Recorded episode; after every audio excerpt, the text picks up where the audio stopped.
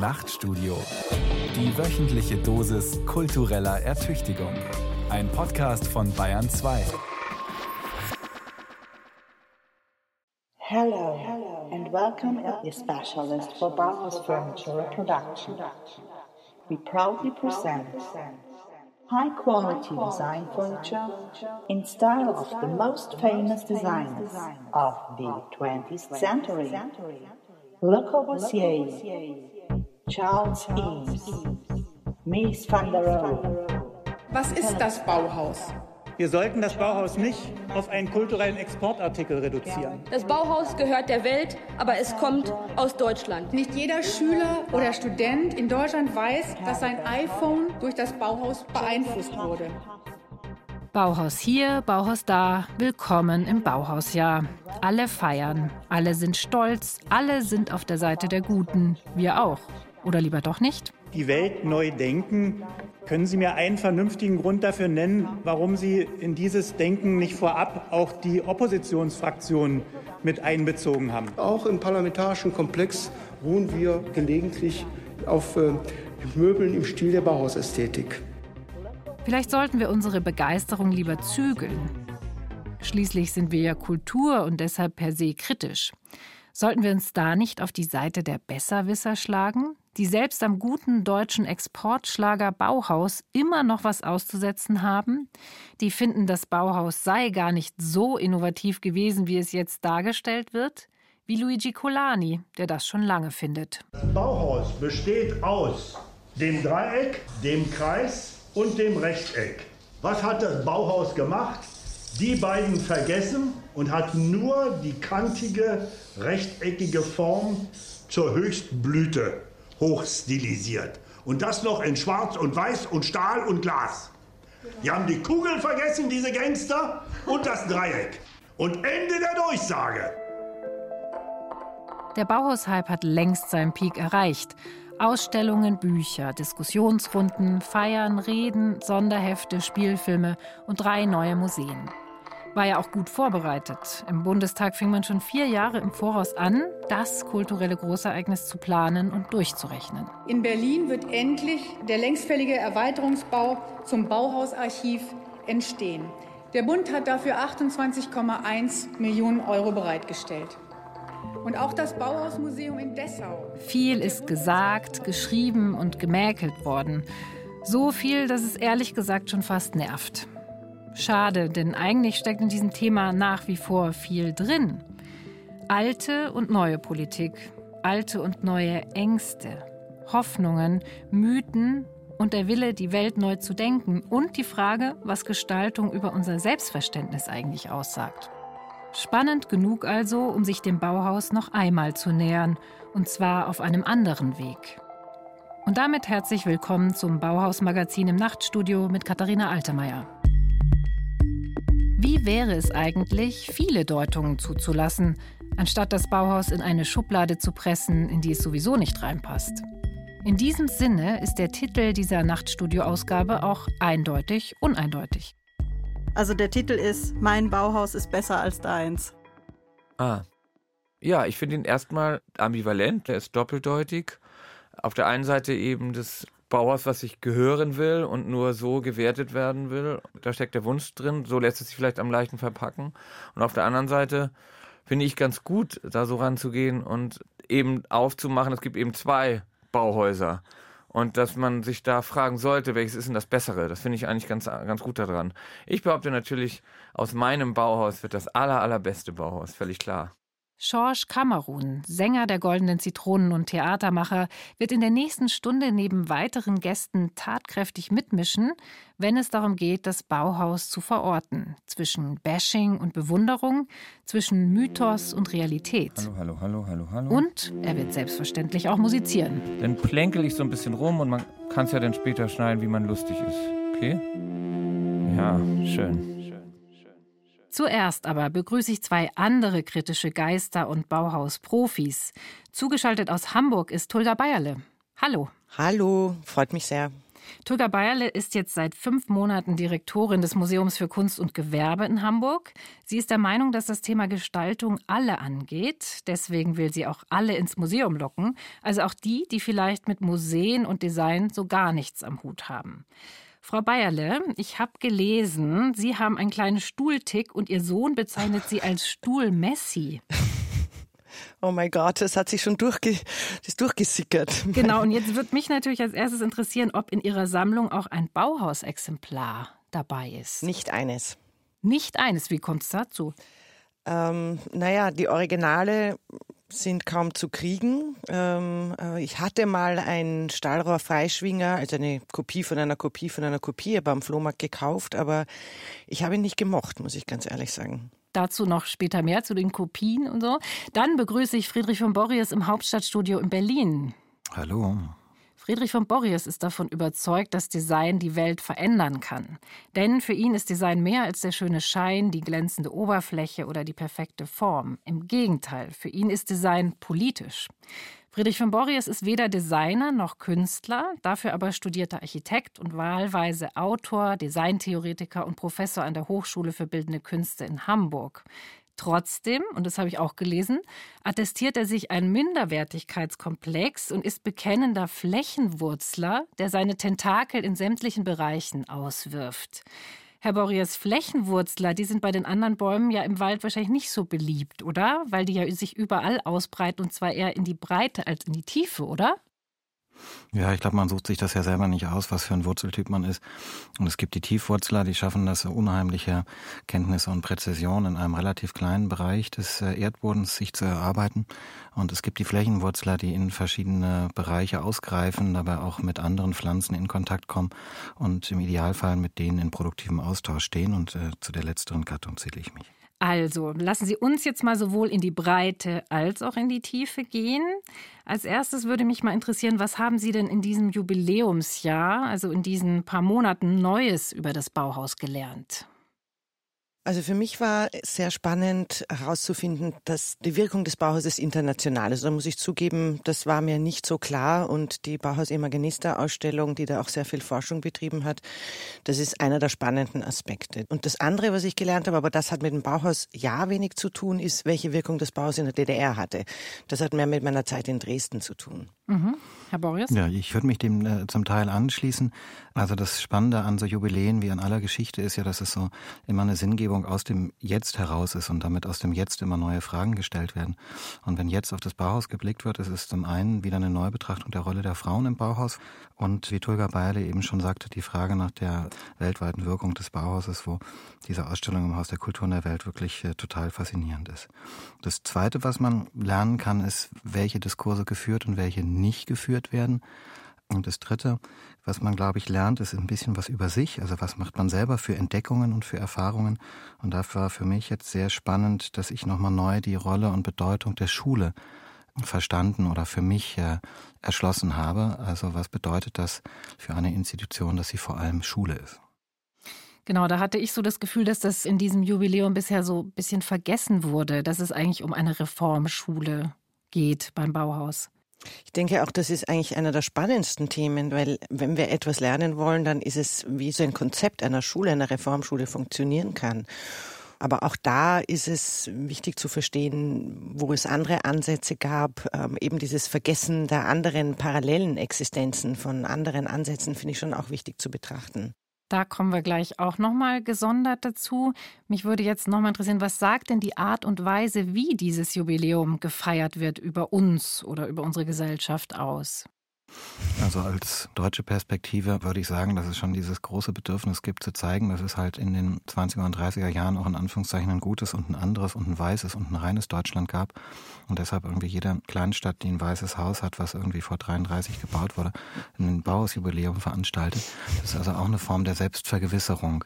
Und die logische Konsequenz davon ist auch, dass halt genau das, was Tulga Bayerle ja auch eben moniert hat, die Geschichte des Bauhauses in der DDR überhaupt gar nicht von Interesse ist, weil wir heute einen anderen Blick auf unsere Selbstkonstruktion als Deutsche und deutsche Kultur haben. Und genau deshalb ist es ja auch so wichtig, dass auch der andere Blick aufs Bauhaus geworfen wird. Wie hat das Bauhaus in anderen Ländern gewirkt? Wie war das äh, Bauhaus international aufgestellt, um auch irgendwie wegzukommen von dieser, dieser deutschen Identitätskonstruktion, die im Vordergrund, würde ich sagen, der meisten Aktivitäten zum Jubiläumsjahr steht. Und ich finde auch, man muss sich bewusst machen, wie sehr das Bauhaus nach dem Zweiten Weltkrieg quasi reimportiert wurde von den Amerikanern, natürlich über Gropius, aber quasi als die reine demokratische Form der Formgebung. So rein und sauber und hell war das Ganze ja auch wieder nicht. Während parallele Entwicklungen oder auch schon Entwicklungen davor, die radikal und wichtig waren, auch wieder ein Beispiel aus dem Osten Deutschlands, die Gartenstadt Hellerau und das Tanzzentrum Tanzzentrum, äh, das rhythmische Tanzzentrum dort waren ja auch ganz, ganz wesentliche Reformbewegungen, die es auch vorher schon gegeben hat. Das Motto des Jubiläums heißt ja die Welt neu denken. Was halten Sie von diesem Motto? Ach, passt für alles. ich finde, wir müssen die Welt neu denken, aber ob das Bauhaus uns da so hilft, weiß ich jetzt auch nicht. Ich glaube vor allem, dass das Denken nicht reicht und das Bauhaus mhm. war jetzt auch keine Denkschule, die sich dadurch Nein. hervorgetan hat, dass sie äh, natürlich auch Manifeste und Bücher gemacht hat, aber vor allem hat sie Menschen dazu gebracht, Neues auszuprobieren und zu bauen und zu entwerfen und zu gestalten. Insofern wäre, glaube ich, eher die Frage nicht äh, äh, die Welt neu denken, sondern die Welt neu gestalten oder mhm. die Welt neu entwerfen. Okay. Läuft das schon? Zu dem Motto Die Welt neu denken hat sich auch George Cameron Gedanken gemacht. Das Problem ist ja vielleicht, dass dieses die Welt neu denken etwas sehr sloganhaftes hat und dass man das jetzt ein Stück weit her benutzt. Das hat aber auch wiederum mit den Ambivalenzen unserer Zeit zu tun, mit den Markenhaftigkeiten und ja, mit dem Framing auch. Und man braucht diese Größe da, die da drin steckt. Und das ist auch vielleicht, wie es auch gewünscht wird, wie es in die Welt gesendet wird. Ich glaube trotzdem, dass wir auch jetzt gerade wieder ein neues Denken nötig haben. Oder umgekehrt, dass das, was die Errungenschaften des neuen Denkens möglicherweise gerade hoch gefährdet sind. Und man spricht ja auch von Parallelen, jetzt meinetwegen zu Weimar und so weiter, dass, dass, dass da gerade eher was sehr gefährdet ist. Und von daher habe ich einfach große Lust dran, ja, dieses grundsätzliche Denken, wie Welt überhaupt ist, so nach vorne zu kehren. Das gilt irgendwie für alles. Das gilt auch für, meinetwegen für Bildung oder für das Dasein, für das, für das Schützen des, freien Überlegens. Und ich glaube, das neue Denken, dieser Begriff der Moderne, der gefällt mir einfach weiterhin. Wenn er so naiv ist. Und deswegen, ähm, witzigerweise, ähm, ich weiß schon, dass das auch ein bisschen missbraucht wird, äh, so ein Slogan, aber mir gefällt er einfach wahnsinnig gut.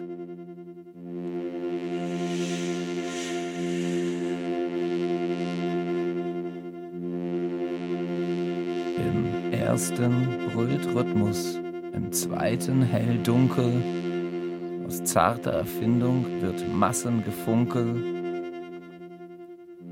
dem dritten die Farbe, dem vierten Materie, dem neuesten Gedanken droht vor Abendserie. Als fünftes der Ton, die sechs Proportion, Sie kennen das nicht, ich hab das längst schon siebtens der stoffliche Raum, ein scharfer, abstrakter Traum, selbst hier wird verpackt wie sonst kaum. Wer bei drei nicht ist auf dem Baum, die acht als Beziehung von einem zum anderen, schon dritte und vierte sind Abservierte. Eins, zwei, drei, vier, fünf, sechs, sieben. Mutter, Vater und Sohn halten was auf sich und haben das alles längst schon.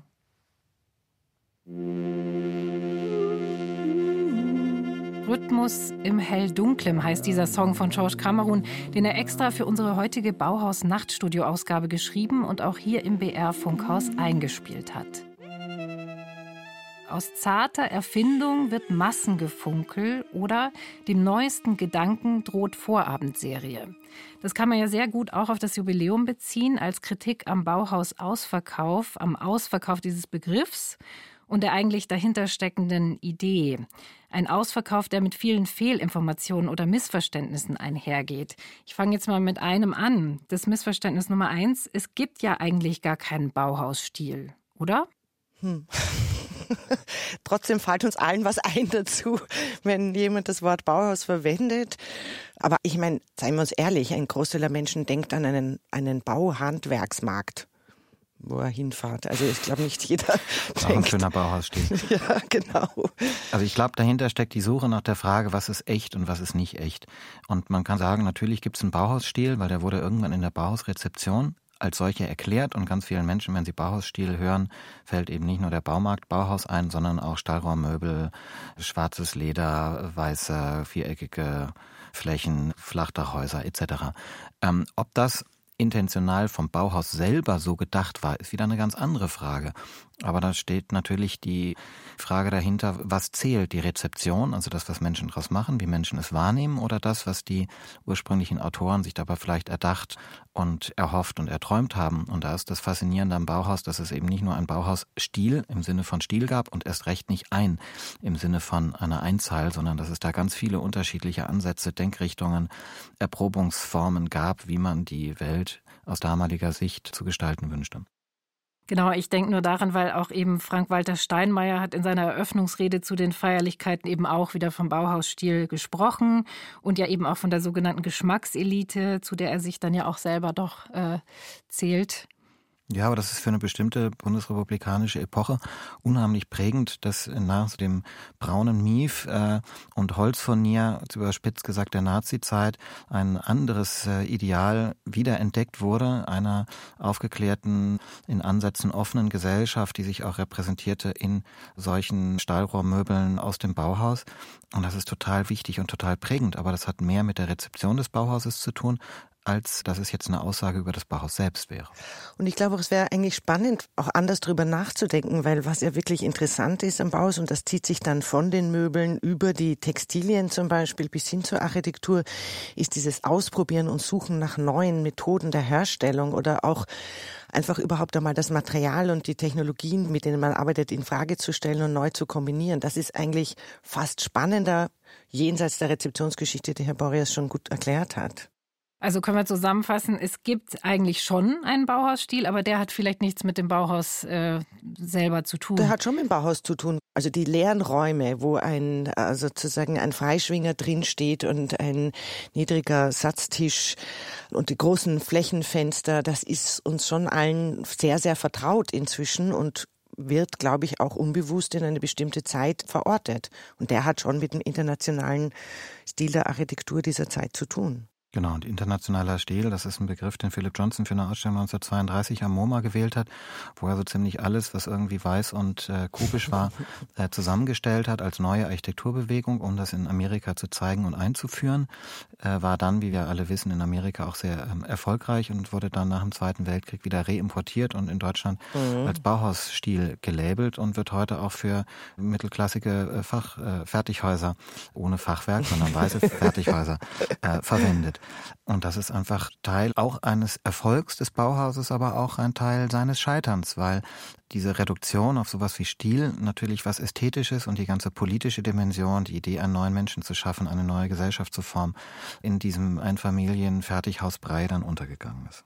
Missverständnis Nummer zwei. Das Bauhaus wird meistens als Geburtsstätte der Moderne gehandelt und zwar erstmal in ästhetischer Hinsicht.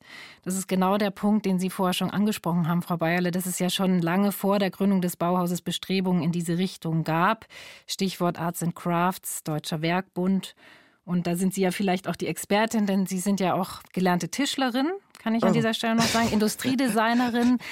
Sie haben Designgeschichte unterrichtet, die Vienna Design Week mitgegründet und bis vor kurzem ja eben das Kunstgewerbemuseum in Dresden geleitet. Frau Bayerle, wie sehen Sie das mit diesen ganzen Vorläufern des Bauhauses? Also ich wusste immer, dass es in Dresden die deutschen Werkstätten gegeben hatte und natürlich haben wir uns alle in der Designgeschichte mit der Reformbewegung der Jahrhundertwende eben Arts and Craft William Morris und später dann eben zum Beispiel Hermann Muthesius, weil Sie Werkbund angesprochen haben, auseinandergesetzt. Ich finde, da gibt es äh, sehr, sehr spannende Vorläufer, weil die auch ganz ähnlich einen radikalen Bruch gesucht haben mit einem traditionellen und sehr klassischen Ausbildungsmodell zum Beispiel. Die ganzen Kunstgewerbeschulen gehören dazu, die in sich selbst ja ununterbrochen sich quasi reflektiert, kritisiert und wieder versucht haben, neu zu definieren. Also es ist ja auch nicht so, dass der Jugendstil nicht innerhalb kürzester Zeit auch wieder zu einer sehr, sehr kritisch betrachteten Bewegung wurde. Und die deutschen Werkstätten jetzt zum Beispiel, die nie so radikal waren wie das Bauhaus, aber war dennoch einer der zentralen Auslöser, vor allem dann, weil in Dresden auch die Gartenstadt gegründet wurde. Also da hat sich auch zum Beispiel Literatur, Tanz, Theater, Grafik, Architektur, Design, alles Mögliche getroffen, war also auf eine ähnliche Art und Weise auch ein dritter Ort, den man unter Umständen übersieht, aber da gibt es sicherlich noch andere Beispiele mehr. Was ich nicht wusste, ist, dass es ja zu der Zeit eben auch in Deutschland allein 60 andere Kunstgewerbeschulen schon gab. Ich sage, Burg Giebichenstein ist auch noch so ein Beispiel. Ja, ich glaube, diese Reduktion auf die ist eh immer falsch. Die, die Moderne ist nicht an einem Ort entstanden und nicht zu einem Zeitpunkt. Aber das Faszinierende am Bauhaus ist halt, dass es diese Institution, die gerade mal 13 Jahre äh, bestanden hat, es geschafft hat, unheimlich bekannt zu werden. Die war eine Schule, aber sie hat unternehmerisch auch agiert. Äh, sie hat mit Firmen zusammengearbeitet. Sie hat äh, ein Wahnsinns Selbstmarketing betrieben und sie hat äh, sich durch ihre Eigenschaft als Schule natürlich dauernd multipliziert, weil die Leute, die dort Schüler waren, dann wieder woanders Lehrer wurden und die Erfahrungen äh, weitergetragen haben. Und sie war unheimlich international. Und ich glaube, insofern kulminiert einfach in diesem, äh, in diesem Bauhaus unheimlich viele Aspekte dessen, was wir in Architektur und Design als moderne bezeichnen. Und wie Tolga Bayerle eben auch schon sagte, sie haben es unheimlich radikal gemacht und, und gleichzeitig unheimlich vielschichtig und vielseitig und unterschiedlich von esoterischen Momenten wie bei Itten oder wenn man sich so jemand wie Marcel Breuer ansieht, der am Anfang seiner Karriere einen afrikanischen Stuhl macht, so ein Ethnolook, äh, Holzschnitzarbeitsteil und äh, drei, vier Jahre später äh, macht er einen der Freischwinger Stahlrohr und Eisengarn oder schwarzes Leder und bildet sozusagen die gesamte Bandbreite dessen ab, was in dieser Zeit der frühen Demokratie, der frühen Weimarer Republik in Deutschland so diskutiert äh, und als Anregung empfunden wurde. Und ich glaube, das ist der Reichtum des Bauhauses und deshalb ist es so besonders und für viele ein, ein stärkerer und äh, grundlegenderer Referenzpunkt als andere Institutionen, die auch spannend waren. Ja, aber ich finde, man muss dazu noch ergänzen, dass diese 13 Jahre die sind ja so kurz und natürlich so radikal und prägend, keine Frage, aber wegen dem Exodus von den wichtigen Personen nach Amerika, also so zentralen Protagonisten wie Gropius, Mies, Breuer oder auch die Albers und sowas, hatten die die Möglichkeit, es völlig anders noch einmal weiter zu propagieren und zu positionieren und zu kommunizieren und das ganze sozusagen Labeling voranzutreiben, während sonst viele Persönlichkeiten auch die nicht Teil des Bauhaus waren und vielleicht andere Richtungen, die gleichzeitig der Moderne angehört haben, in alle Welt verteilt wurden. Sind wir eigentlich gleich so ein bisschen beim Missverständnis Nummer drei? So durch und durch gut, wie es die Deutschen im Jubiläumsjahr gerne hätten, war das Bauhaus nicht wirklich. Also gut meine ich jetzt hier im Sinne von resistent gegen die NS-Herrschaft, weil das wurde ja auch gern von denen, die, die ins Exil gegangen sind, äh, unter den Teppich gekehrt. Herr Boris, Franz Ehrlich. Ja, Franz Ehrlich, äh, Bauhausschüler, Widerstandskämpfer, KZ-Häftling in Buchenwald, war dann aufgrund seiner Ausbildung am Bauhaus dort in der Bauabteilung beschäftigt. Er hat den berühmten Schriftzug Eben das Seine am KZ-Tor entworfen, wo man sich dann fragen kann, ist es widerständige Handlung oder ist es äh, Instrumentalisierung oder Übernahme? Er hat äh, für die SS dann Baracken und Villen und sogar den kleinen Zoo dort entworfen. Aber die ganze moderne oder der ganze internationale Style ist ja durchzogen auch von faschistischen Aneignungen. Insofern ist die, die moderne Architektur als Teil der Moderne natürlich auch geprägt von ihren Anfälligkeiten äh, für den Totalitarismus, äh, der die Zeit geprägt hat. Dazu habe ich ein ganz gutes äh, Zitat, finde ich, von Winfried Nerdinger, der Architekturhistoriker und ehemalige Leiter des Architekturmuseums der TU in München hier. Der hat zum Jubiläum ein kleines, ganz gutes Buch geschrieben, finde ich. Das heißt das Bauhaus Werkstatt der Moderne. Und darin schreibt er eben genau das. Er schreibt, es ist falsch, dass man moderne Gestaltung als Ausdruck einer demokratischen Haltung interpretiert. Das ist eine Konstruktion aus der Zeit des Kalten Kriegs. Ja, das ist nachvollziehbar. Ich finde ja auch spannend, wenn man sich die Lebensreformbewegung generell anschaut. Also wir kennen ja die Fotos vom Bauhaus, wo getanzt oder Sport gemacht wird. Also diese Körperkultur, die damit auch einhergeht, die ja auch schon davor existiert hat und auch danach. Also manchmal lassen sich ja gewisse Fotos nicht voneinander unterscheiden, ob sie jetzt äh, vor 33 oder nach 33 entstanden sind. Also da gibt es, glaube ich, grundsätzliche Überzeugungen, die sich tatsächlich auch durchziehen. Woran liegt es denn Ihrer Meinung nach? Also es gibt nämlich auch ein spannendes Gropius-Zitat dazu, der sagt, Bauhaus ist eine überzeitlich gültige Idee, die sich entsprechend den wechselnden Lebensbedingungen wandeln kann, also weder an Zeit, Ort oder Nation gebunden ist. Also dieses, dieses Ahistorische. Also ist das eine Hülle, die man nach Bedarf füllen kann? Hat es nicht auch was A-Menschliches, obwohl sie sozusagen eigentlich immer um die Lebensgrundbedingungen gerungen haben, aber irgendwie tendiert die absolute Radikalität des Bauhauses schon zu einer Entmenschlichung, habe ich manchmal das Gefühl. Ich glaube, ich würde noch einen Schritt zurückgehen. Das Bauhaus ist entstanden in einer Zeit, in der man absolut fortschrittsgläubig war wo man dachte, die technische Entwicklung führt zu einer weiteren Verbesserung der Lebensumstände und man glaubte auch, dass auch der Mensch sich selber verbessern würde, sozusagen reifer und äh, sich weiterentwickeln würde. Man dachte, dass man nicht nur Häuser und äh, Tische und Stühle entwirft, äh, sondern auch äh, eine Gesellschaft und auch den Menschen selbst. Der Begriff des neuen Menschen ist einer der Kernbegriffe der, der Moderne. Und in welche Richtung man also Gesellschaft, den Mensch, das Leben neu entwirft, darüber wissen wir, gab es intensive äh, Streitigkeiten und kriegerische Auseinandersetzungen Verfassung und Massenmorde etc. Da stand das Bauhaus strukturell auf einer linken sozialistischen Seite, nicht ausschließlich, aber es war halt diesem Fortschrittsglauben zutiefst verpflichtet und der hat was Entmenschlichendes, wie wir mhm. gelernt haben, was das Bauhaus damals noch nicht wissen konnte. Ich weiß, das ist eine Riesenfrage, aber was hat das Bauhaus denn jetzt tatsächlich mit Demokratie eigentlich zu tun? Nach dem Zweiten Weltkrieg, wir müssen uns das nochmal vergewärtigen, Deutschland sowohl Ost wie West mit sehr stark zerstörten Städten und großen Fragestellungen, wie wird dieses Land wieder aufgebaut. In der DDR gab es in den 50er Jahren den sogenannten Formalismusstreit, wo man sich darum gestritten hat, folgt man verkürzt gesagt den Idealen und Vorstellungen des Bauhauses, um eine neue Gesellschaft aufzubauen, oder versucht man etwas, was damals sozialistischer Realismus genannt wurde und durchaus bürgerlich-dekorative Elemente sozusagen aufgriff und weiterentwickeln wollte. Und man hat sich für letzteres anderes entschieden, gegen das eigentlich in Anführungszeichen sozialistische, linke, utopische Projekt Bauhaus. Im Westen Deutschlands wurde eine politisch abgespeckte Version des Bauhauses reimportiert. Als Ausdruck und Spiegel, könnte man jetzt sagen, des sozialdemokratischen Ideals einer relativ gleichen Wohlfahrtsgesellschaft, in der alle Institutionen, alle Infrastrukturen für alle Menschen zugänglich sind. Ein Bundeskanzler wie Schmidt, der in einem ordentlichen Reihenhaus wohnt und nicht großbürgerlich repräsentieren will, war auch Ausdruck für dieses sozialdemokratische Ideal einer Wohlfahrtsdemokratie, deren ästhetischer Ausdruck durchaus passend dieser Idee von ästhetisch hochwertiger, qualitativ guter, aber durch Industrieproduktion für viele Menschen erwerbbaren Form von Möbeln und Inneneinrichtung. Zurück zum Jubiläum noch einmal angesichts dieser ganzen Widersprüche, die wir jetzt hier aufgezeigt haben. Warum werden die denn unter den Teppich gekehrt jetzt bei den Feierlichkeiten? Also es spricht doch eigentlich nichts dagegen, das Ganze mal darzulegen. Werden sie unter den Teppich gekehrt? Vielleicht ist es ein zentrales Thema, dass wir uns in Zeiten der Unsicherheit, der Umbrüche, der radikalen Geschwindigkeit in diesem Rückblick vergewissern wollen, dass es doch alles nicht so schlimm ist keine Ahnung, aber. Es gibt natürlich, weil Kritik zum Selbstverständnis von Kunst und kultureller Praxis gehört, auch Ausstellungsprojekte, die da anders drauf gucken und die das kritisch unterlaufen und die das Bauhaus beerdigen. Und das ist halt, äh, das ist die Systemlogik des Kulturbetriebs. Sie haben mir das Stichwort geliefert, Beerdigung. Schorsch Kamerun hat das Bauhaus ja auch sehr lieb, will es aber trotzdem erstmal zu Grabe tragen, in einem rettenden Requiem, das er gerade für die Berliner Volksbühne vorbereitet. Im Juni ist Premiere.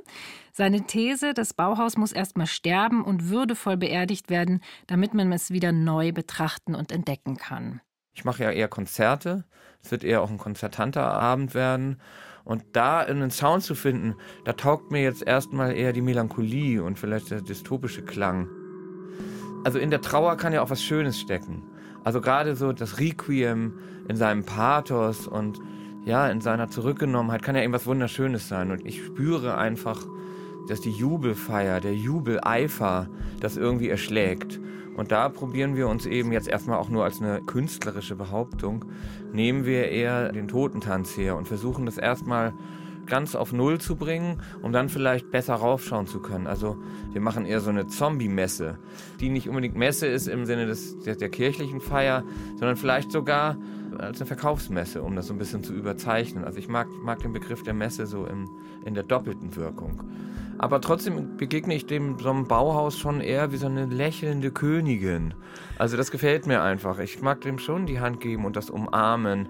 Aber es fällt eben so schwer, wenn, und das habe ich eben auch jetzt schon erlebt, an der Autobahntankstelle schon so ein 100 Jahre Bauhausheft einem entgegenleuchtet und weil es eben gerade so super präsent ist oder es gibt politische parteiübergreifend wird wird begeistert das Bauhaus hochgeholt da kannst du gar nicht mehr für dich das irgendwie ja untersuchen und deswegen probiere ich erstmal die Befreiung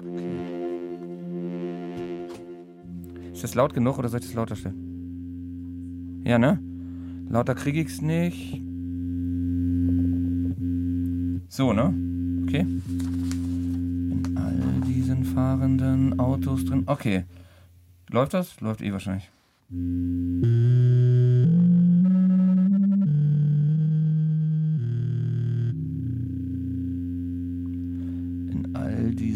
fahrenden Autos drin sitzen lebende Menschen, die wollen wohin. Jedes Auto hat seine genauen KW, jeder Mensch eine ungefähre Idee.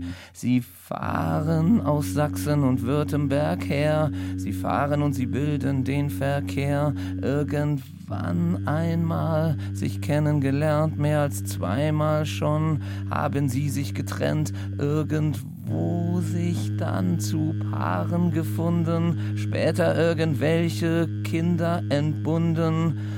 Und diese Menschen sind ehrlich und somit sind sie gefährlich. Diese Menschen sind wild entschlossen und verdrossen mit Haut und Haar unberechenbar.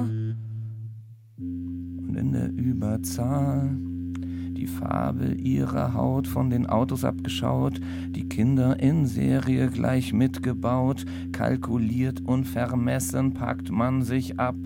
So passt die Bagage komplett in den Sack. Es ist vermutlich jener Sack, den sie Home Sweet Home nennen. Irgendwann einmal sich kennengelernt, mehr als zweimal schon haben sie sich getrennt, irgendwo sich dann zu Paaren gefunden.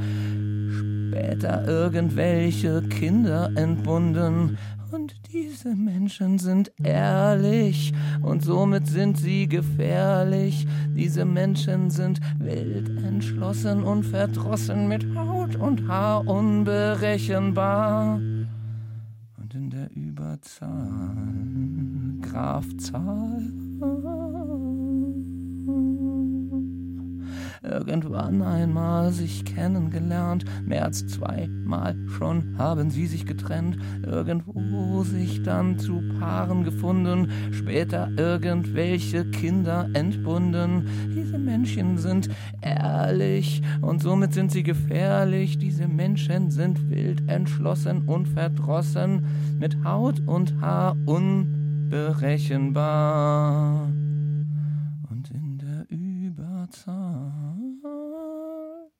Diese Menschen sind halbwegs ehrlich, heißt dieser Song der Goldenen Zitronen von 1994. Hier in einer neu eingespielten Version von George Cameron extra für die Bauhausausgabe des Bayern 2 Nachtstudios. Immer noch oder wieder sehr aktuell, auch in Bezug auf das Bauhaus. Denn es geht in dem Song um sowas wie Authentizität, wenn man das auf die Gegenwart bezieht, um sowas wie ehrliches Handwerk, Handmade in, ein totaler Hype im Designbereich. Aber meine Frage, wie ehrlich kann denn eine Wagenfeldleuchte zum Beispiel heute überhaupt sein? Also vor allem, wenn man sie sich vorstellt mit einem Plastikschirm statt mit dem mundgeblasenen Schirm aus Opalglas, wie das beim Original der Fall ist. Wie authentisch kann eine Wagenfeldleuchte heute sein? Meine Frage an Sie beide. Ja, ich glaube, die Wagenfeldlampe ist heute einfach unwichtig. So, die, die, das stammt aus einer bestimmten Zeit und da wurden bestimmte Fragen gestellt.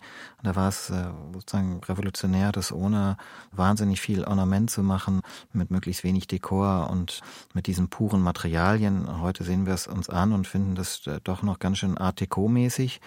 Und das kann man jetzt persönlich schön finden oder nicht. Und das kann man sich auf seinen Nachttisch stellen oder auch nicht. Das ist dann äh, in der Tat äh, sozusagen ein Ausdruck des persönlichen individuellen Geschmacks und vielleicht auch einer äh, eine, eine kulturelle, historische Referenz auf irgendwas, was man toll findet. Aber ansonsten ist es einfach unwichtig. Ich finde auch total interessant, dass sich sehr viele Objekte des Bauhauses quasi verselbstständigt haben. Also sie sind zu Zeichen geworden, Zeichen eines Lebensstils, einer Haltung, eines angeblichen Informiertseins über Design und Moderne. Und von daher ist es wahrscheinlich wenn ich das als Zeichen betrachte, egal ob das einen Plastikschirm hat oder nicht, ich sehe das auf einem Nachttisch und weiß, aha, der Besitzer dieses Nachttisches will mir sagen, wie sozusagen aufgeklärt informiert er sie ist. Das gleiche ja auch bei einem Stahlrohrstuhl. Also das heißt eben, ich, ich kaufe dieses Zeichen mitsamt seinem Zeichensystem. Ja, mhm. also ähm, genau. Ja, dass Sie das so sagen, Herr Borries, wie Sie da jetzt geantwortet haben, wundert mich nicht, weil Sie haben ja hier in München sowieso gerade einen ziemlichen Knüller zu diesem Thema gebracht, weil Sie haben ja hier in der neuen Sammlung in Ihrer Ausstellung Politics of Design, Design of Politics, die aktuell übrigens noch läuft, haben Sie ja eine Original Freischwingerstuhl von Breuer gegen eine billige Replik ausgetauscht. Ja, ich finde das auch überhaupt nicht schlimm und ich finde es auch schön. Und wenn jetzt jemand sagt, ja, wie ich, äh, ich liebe Freischwinger, ich finde die Idee, dass man nicht fest sitzt, sondern so ein bisschen beweglich immer in Schwingung ist, finde ich total schön. Und wenn jemand sagt, damit identifiziere ich mich, das will ich zu Hause stehen haben, dann finde ich das toll und gut und richtig. Und wenn er sich das dann äh, im Internet für 100 Euro oder auf dem Flohmarkt kauft, irgendeine der vielen Repliken, die in den letzten Jahren entstanden sind und immer noch entstehen, dann ist das äh, wesentlich näher an einer ursprünglichen Idee des äh, kostengünstigen industriell produzierten Möbels, als wenn ich jetzt ein gelabeltes, äh, patentrechtlich äh, legitimiertes, marketingmäßig aufgeblähtes sogenanntes Original für, ich weiß es nicht, 850 Euro mir kaufe. Frau Bayerle, vielleicht nochmal, Sie sind Museumsdirektorin und für Sie müsste ja diese Jagd nach dem möglichst raren Original schon wichtig sein, oder? Ich habe mal die Aufgabe gehabt, im Zuge einer Übernahme einer großen Schenkung in Dresden, das Archiv von Egidio Mazzona, Bauhausmöbel mit einem Spezialisten genauer untersuchen zu können. Und es ist super spannend, wenn man dann lernt, wie die wahren Wissenden Schrauben unterscheiden, Durchmesser, wann welche Bäder, Krummbäder und so weiter verwendet wurden. Ich bin nicht sicher, ob ich da die Richtige bin, da jetzt sozusagen das Original vom Original haben zu müssen, weil ich ganz ehrlich finde, es gibt aktuell so viel spannende andere Fragen, die ich wichtiger finde für meine Aufgabe als Museumsdirektorin, als jetzt dringend neben den bereits existierenden Bauhausmuseen auch noch wichtige Bauhausstücke haben zu müssen. Ich würde noch weitergehen und sagen, es spielt gar keine Rolle für das aus Perspektive mhm. des Bauhauses, ob es sich um ein Original mhm. oder um eine Fälschung handelt. Diese Originalfetischisierung kommt aus der Musealisierung, die nach dem Bauhaus kam und sie kommt aus der Marketingverwertung, die nach dem Bauhaus kam. Für das Bauhaus und der Idee von Massenproduktion von Möbeln, die deshalb aus Stahlrohr gefertigt wurden, da ging war dieser Originalfetisch, glaube ich, gar kein Thema. Wobei es lustig ist, wenn man dann weiß, wie sie heftig miteinander gestritten haben wegen Patentrechten. Also sie waren ja schon ziemlich erpicht, wer was wann wie genau entworfen hat. Genau, in, wer es erfunden in ihrer Zeit, hat. ja. Ich habe noch eine steile These jetzt an dieser Stelle und zwar von dem Don Norman, dem Kognitionswissenschaftler und Gründer des Design Lab an der University of California. Der hat nämlich behauptet Folgendes. Obwohl das Bauhaus einen großen kulturellen Einfluss auf Design als Kunstform hatte, gelang es ihm nicht, auch nur einen einzigen Gegenstand hervorzubringen, der das Leben von Menschen in irgendeiner Weise grundlegend verändert hätte. Was sagen Sie zu dieser These? Ja, die ist schon Schwachsinn. Ähm, weil das Bauhaus natürlich, ähm, das zeigt ja auch so eine Ausstellung wie Bauhaus Imaginista in sehr vielfältiger Weise natürlich die Gestaltung der Lebenswelt von Menschen beeinflusst hat oder Gestalter beeinflusst hat, die wahnsinnig viel gebaut und gemacht haben. Ob das jetzt städtebaulicher Ebene ist, der ganze moderne Städtebau, wie das Tom Wolfe ja schon in seinem Vom Bauhaus to Auerhaus äußerst kritisch vorführt. Also das Bauhaus war schon extrem wirkungsvoll. Genau, aber er meint das, glaube ich, in Bezug auf Gegenstände. Also, und da ist interessant, dass in dieser Zeit ja ganz viele Gegenstände auf den Markt kamen, also zum Beispiel Staubsauger, Schreibmaschinen, die irgendwie dazu da waren, den Alltag zu, zu verbessern. Und da gab es aber eigentlich vom Bauhaus nichts. Also, ich weiß nicht, die Lampen darf man da nicht ganz ausblenden, zum Beispiel. Ja? Also, Marianne Brandt bzw. das Team um Holly Notch haben ja mit Firmen zusammengearbeitet und die sind schon sehr weit verbreitet gewesen. Also, da wäre ich jetzt nicht sozusagen automatisch dabei und sage, nein, das hat keine Wirkung gehabt, weil ich glaube, da ist mehr passiert, als man glaubt. Ich glaube, das, was er hier kritisiert, geht auch eher in so eine grundsätzliche äh, Ecke, dass er sagt, dass einfach die Bauhäusler sich nicht sehr an den Bedürfnissen der Menschen angeblich orientiert haben. Das sieht er auch darin, es gab ja diesen kreisförmigen Lehrplan von Gropius und der besteht einfach aus Formlehre, Materiallehre, Komposition, Farbe, aber es kommt kein Mensch darin vor. Also ich glaube, der Punkt ist vielleicht doch noch ein bisschen ein anderer. Das, äh, eines der Wesensmerkmale des Bauhauses ist ja, dass es eine ganz große Bandbreite hatte von klassischem Kunsthandwerk bis zu industrieller Bauproduktion. Also von sehr kleinem bis hin zu sehr großem. Und man kann jetzt kritisch sagen, dass innerhalb der Produktion von Gegenständen, also alles von, ich sag jetzt mal Stühle bis kleiner, bis äh, Teeservice, auch Teppichen und ähnlichem, das sehr kunsthandwerklich geprägt war und strukturell auch sehr bürgerlich. Und es in der Tat aus dem Bauhaus keine Hightech Designobjekte aus seiner Zeit gab. Also keine Automobilentwürfe. Ich kenne zum Beispiel keine, um jetzt mal so ein plattes Beispiel zu nehmen. In der Architektur ist es anders. In der Architektur war das Bauhaus hochinnovativ, hat sich mit industrieller Wohnungsbauproduktion, wenn auch vielleicht nicht besonders erfolgreich, aber doch auseinandergesetzt mit Siedlungsbau etc. und war da sehr prägend. Und das ist halt einfach die große Bandbreite, die das Bauhaus hatte das Automobil, ja, das kam dort nicht vor, die wirklich wesentlichen Erfindungen vielleicht nicht, aber umgekehrt muss man auch sehen, wie die Bauhäusler sich zum Beispiel Materialien und Technologien zunutze gemacht haben. Wie ich das erste Mal in Dessau war und dort im Vortragssaal gegangen bin und einen Klappstuhl runtergeklappt habe, habe ich plötzlich verstanden, wie sozusagen die Flugzeugtechnologie, die Leichtbaumethoden in der Flugzeugtechnologie, um möglichst wenig Gewicht zu haben, auch in dem dortigen Sitzmobiliar, das halt fest eingebaut war, es übertragen wurde in ein modernes Möbel, einen Möbelentwurf. Und das finde ich schon auch spannend genug, um es als wichtigen, innovativen Schritt zu sehen. Also es lohnt sich doch auch mal nach Dessau zu fahren. Unbedingt. Ja, auf jeden Fall. Immer. schwer. Man hat's schwer.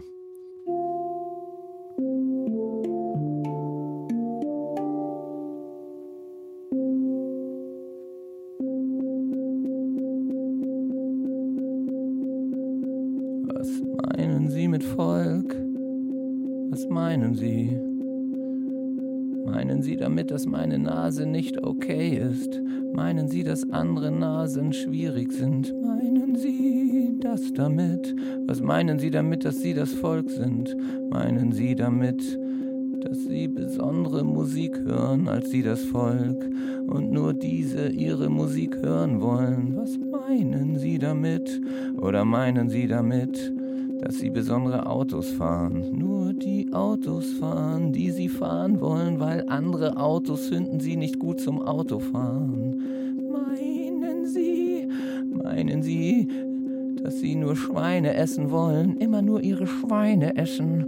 Was meinen Sie damit? Ihren Weg gehen wollen? Wie wollen Sie gehen? Meinen Sie, dass sie nicht anders gehen wollen, nicht anders gehen können, als so wie sie gehen. Was meinen sie mit wir sind nur wir wollen wir sein? Was meinen sie damit, dass sie um die Nasen, die sie tragen, dass sie um die Musik, die sie hören wollen, um die Autos, die sie fahren wollen, die Stühle, auf denen sie sitzen wollen, die Häuser, in denen sie wohnen wollen, um die Schweine, die sie essen wollen, um die Schritte, die sie marschieren wollen, etwas herumbauen wollen, um nur ihr wir sein zu können, meinen Sie das damit? Oder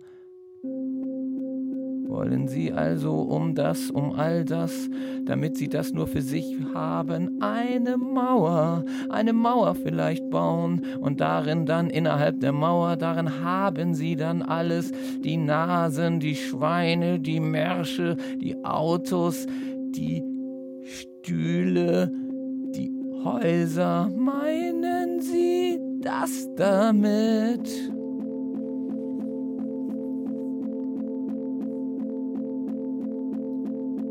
Und die Autos tanzen auf den Mauern und die Nasen tanzen zu den Schweinen und die Stühle tanzen in den Kellern.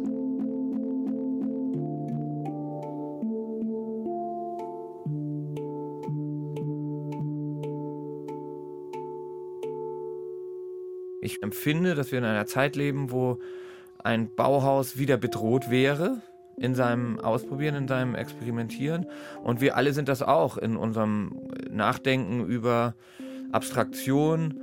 Also das ist eine gefährliche Zeit, in der wir gerade leben. Also man empfindet, man entdeckt zunehmend äh, Vereinfachungen, Normierungen wieder, Wunsch nach Normierung, nach Grenzensetzung. Und da ist man bei Populismus, da ist man überall, da ist man eben bei trumpigen Wir zuerst Forderungen.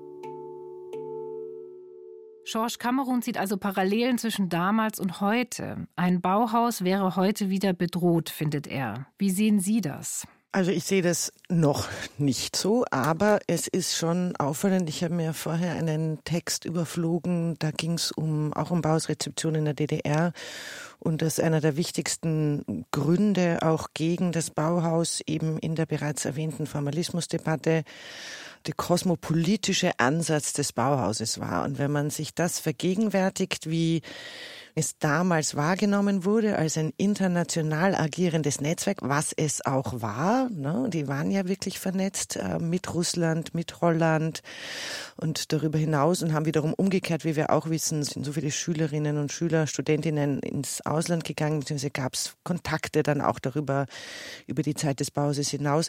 Dann kann man sich gut vorstellen, dass man es als bedrohlich empfinden könnte, von der rechten Seite natürlich aus gesehen. Ja.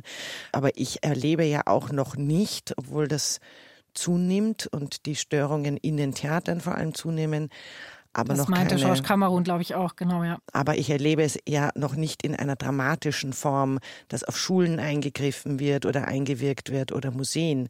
Wir müssen uns mit kleinen Anfragen rumschlagen, äh, aber noch leben wir in einem Rechtsstaat. Herr Baurias? Ja, ich glaube, es kommt darauf an, äh, wie man das äh, verstehen möchte, den Angriff.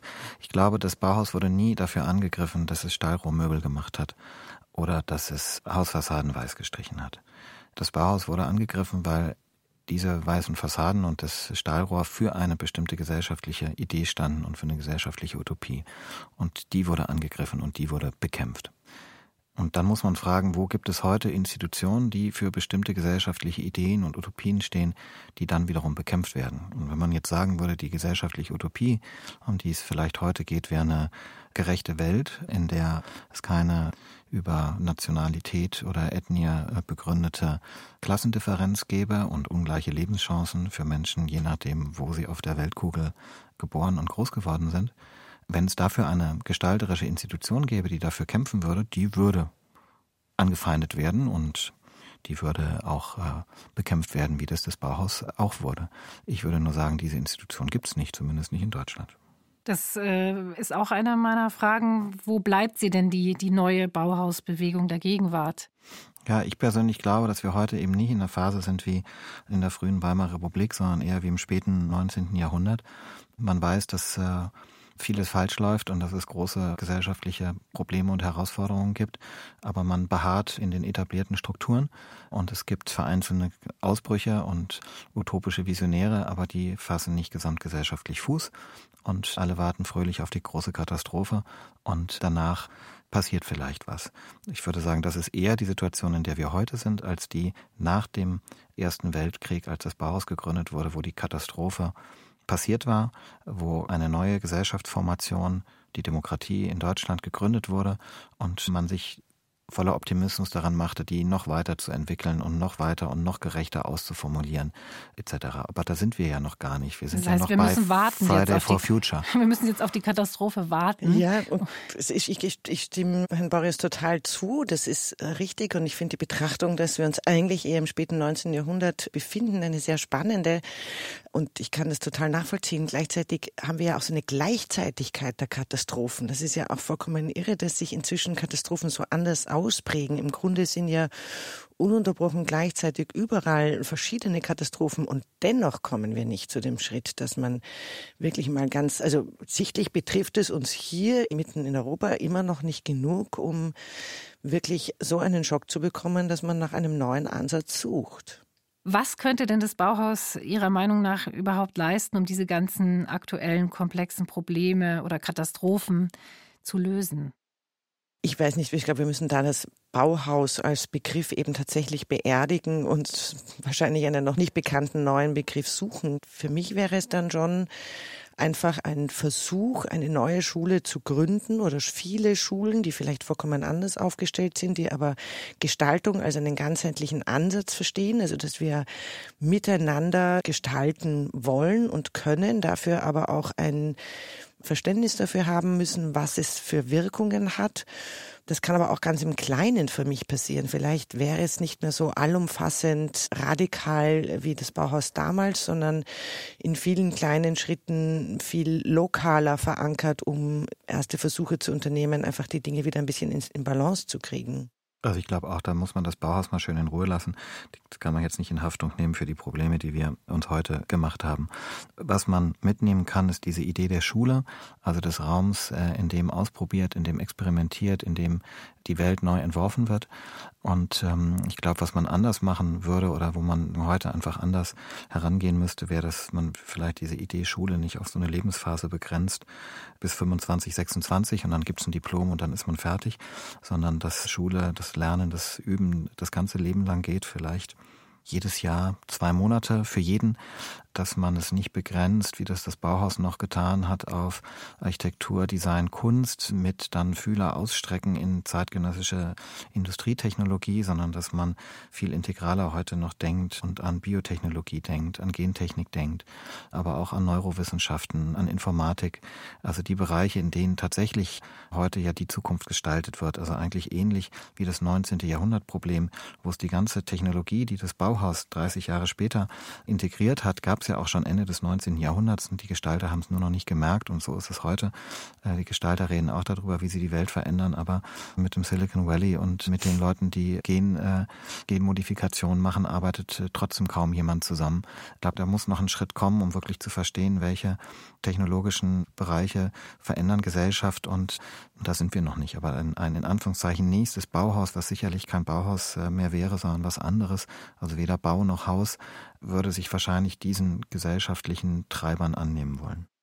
Vielen Dank, sage ich. Vielen Dank an Friedrich von Borries, Autor und Designtheoretiker. Vielen Dank an die Direktorin des Museums für Kunst und Gewerbe in Hamburg, Tulga Bayerle. Vielen Dank für die Zeit und die spannenden Gedanken. Was fehlt jetzt noch? Die guten Wünsche. Ich habe geschrieben, liebes Bauhaus, gib uns frei. Liebes Bauhaus, ich will dir gar nichts wünschen, weil ich finde das äh, übergriffig.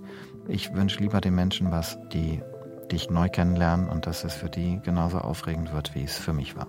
Liebes Bauhaus, schau doch mal nach vorn. Liebes Bauhaus, du wirst jetzt 100. Entspann dich. Liebes Bauhaus, bleib mutig und hab keine Angst vor dem Internet.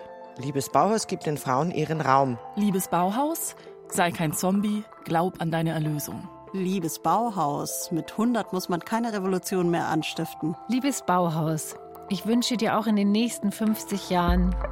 Hm, nee. Hm. Liebes Bauhaus, probier's mal mit Pink. Denk doch auch mal an das Dreieck und den Kreis. Da wünsche ich dem Bauhaus noch viele weitere tolle Geschichten.